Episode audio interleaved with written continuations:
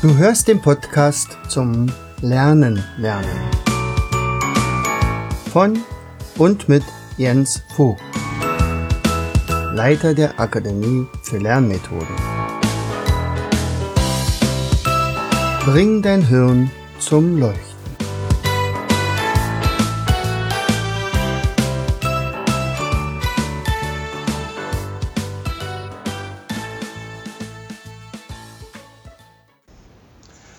Herzlich willkommen in Vogtis Podcast Show Bringe dein Hirn zum Leuchten.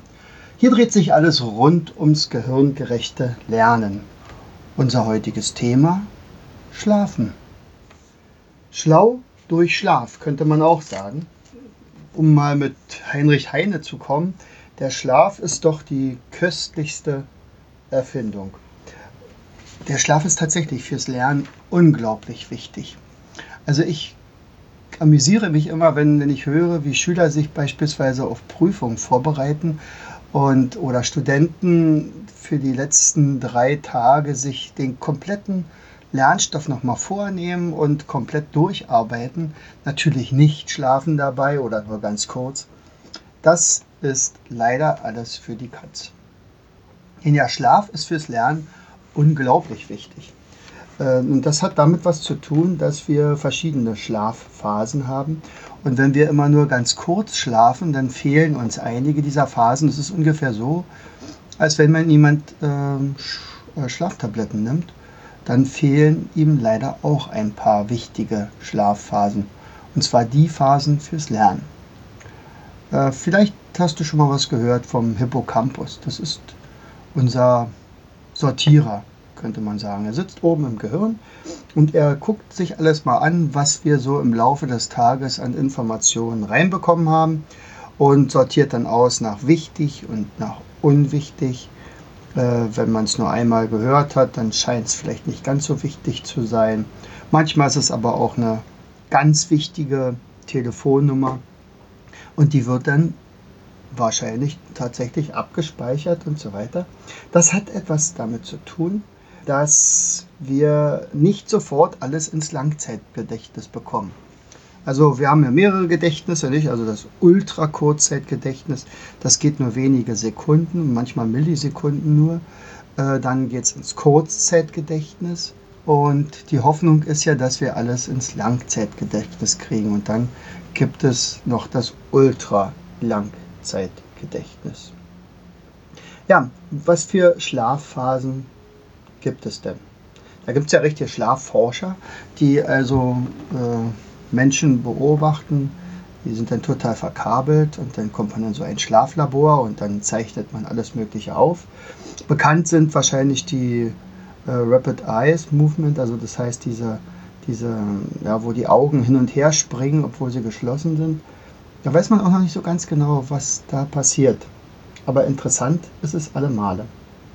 Also die erste Schlafphase ist natürlich das Einschlafen und ähm, dann haben wir das. Also das ist dann so dieser berühmte Alpha-Zustand. Und wenn ich meinen Schülern oder meinen Teilnehmern im Seminar ähm, sage, wir haben heute das und das und das gelernt, guckt euch das doch bitte mal kurz vorm Schlafengehen noch an.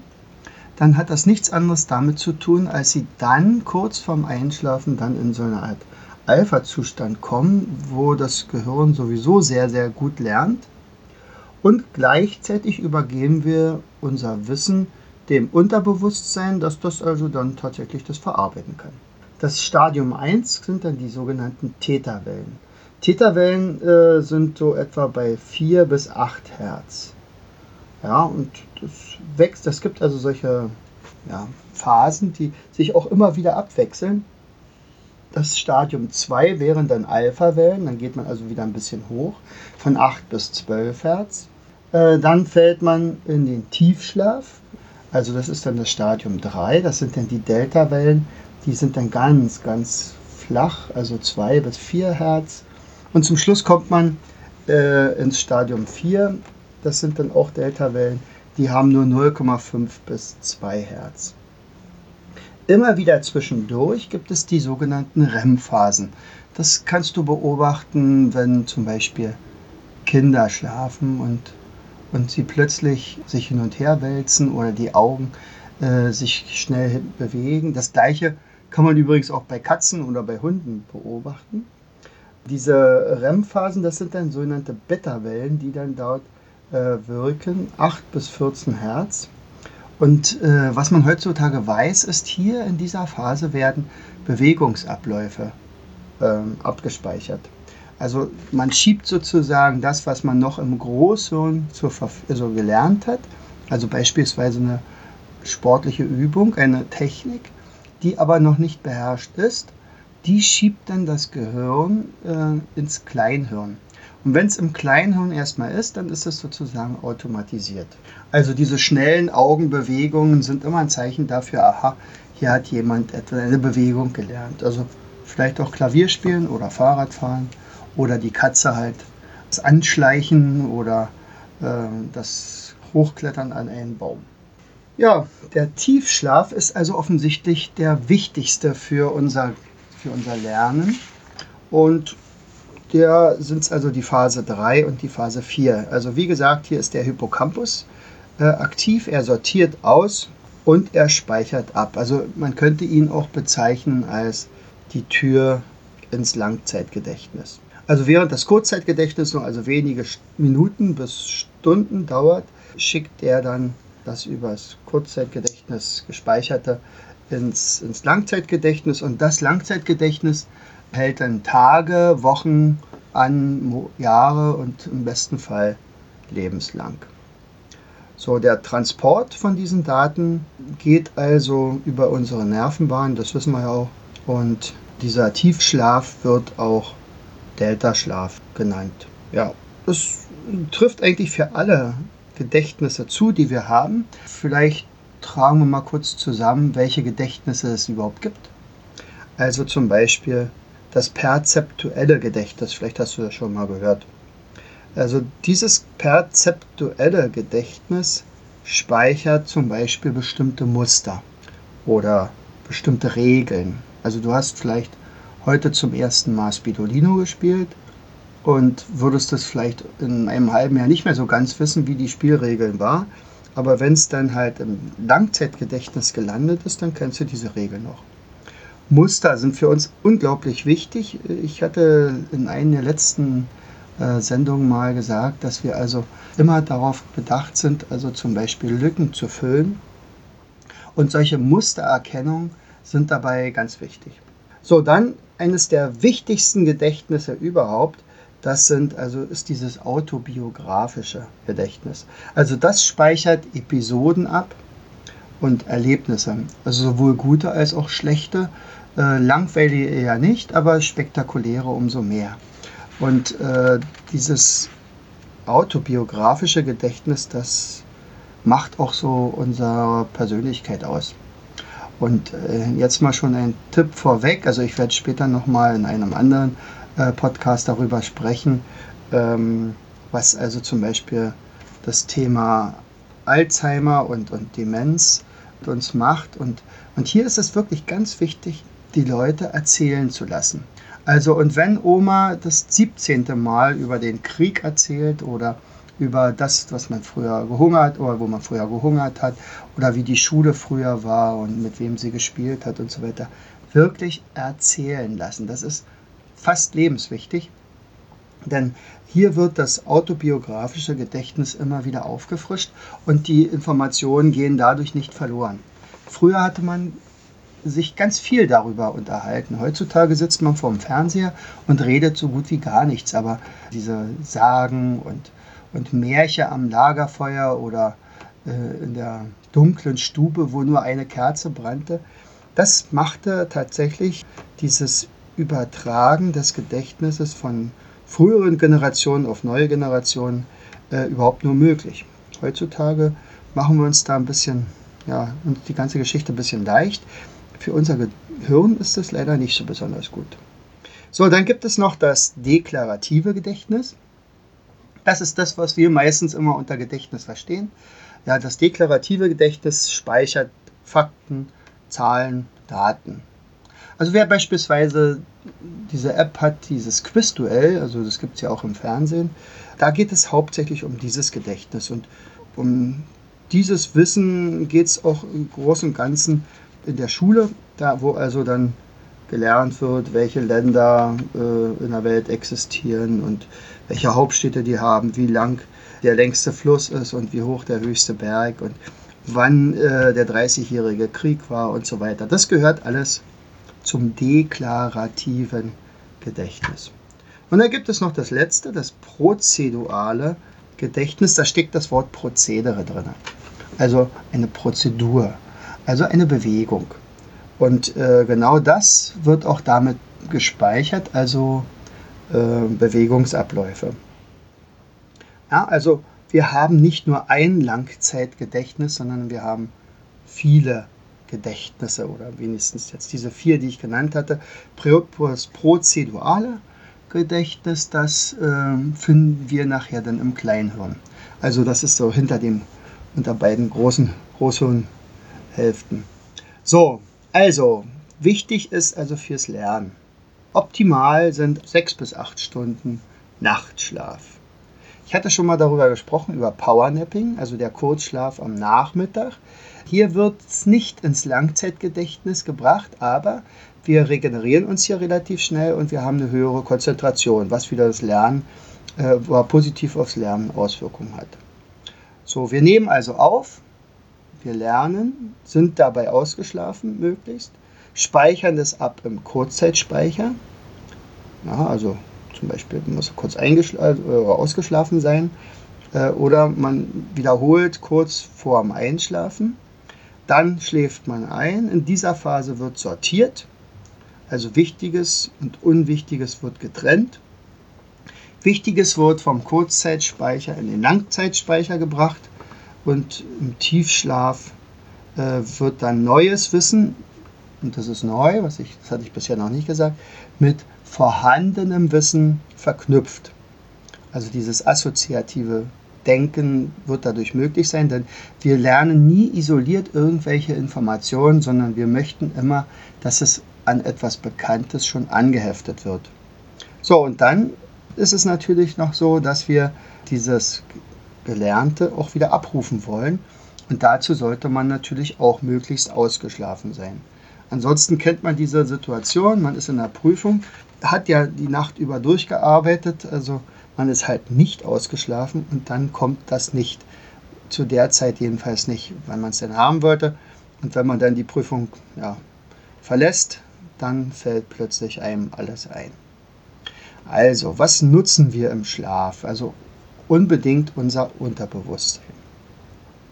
Und manchmal ist es auch so, äh, ich habe es ja auch schon mal gesagt in einer anderen äh, Sendung, wenn man etwas nicht findet, einfach schlafen gehen und das Unterbewusstsein arbeiten lassen. Genauso ist es auch mit einem Problem. Man sollte das möglichst nicht direkt vorm Einschlafen machen, sonst kann man nachher nicht einschlafen. Aber wenn, dieses, wenn man also dieses Vertrauen hat und sagt, ich werde dafür eine Lösung finden. Und du kennst ja selbst den Spruch, also lass uns mal drüber schlafen. Und dann erst reagieren.